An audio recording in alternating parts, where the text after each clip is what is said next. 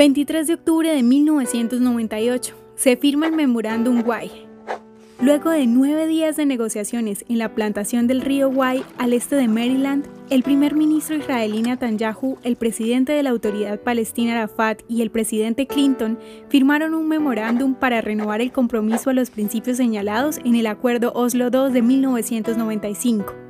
Clinton convocó la cumbre en respuesta a la retórica creciente bélica y a la falta de confianza de ambas partes, como una implementación del Acuerdo Oslo II que expiró luego del asesinato del primer ministro Rabin en 1995 y la subsecuente elección de Netanyahu para su primer periodo como primer ministro en 1996. The world has lost one of its greatest men, a warrior for his nation's freedom and now a martyr for his nation's peace. El memorándum pidió que Estados Unidos cumpliera una mayor función en el proceso de Oslo, con un enfoque particular en asuntos relacionados a infraestructura, seguridad y tránsito entre los límites.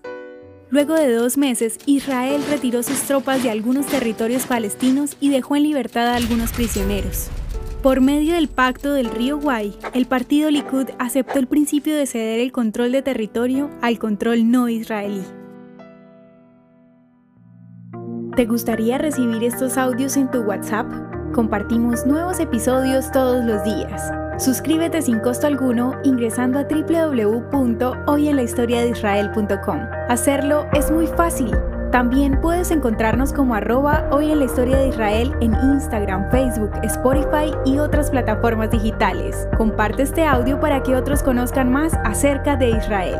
Este proyecto es realizado por Philos Project. El contenido original de hoy en la historia de Israel fue provisto por el Centro para la Educación sobre Israel.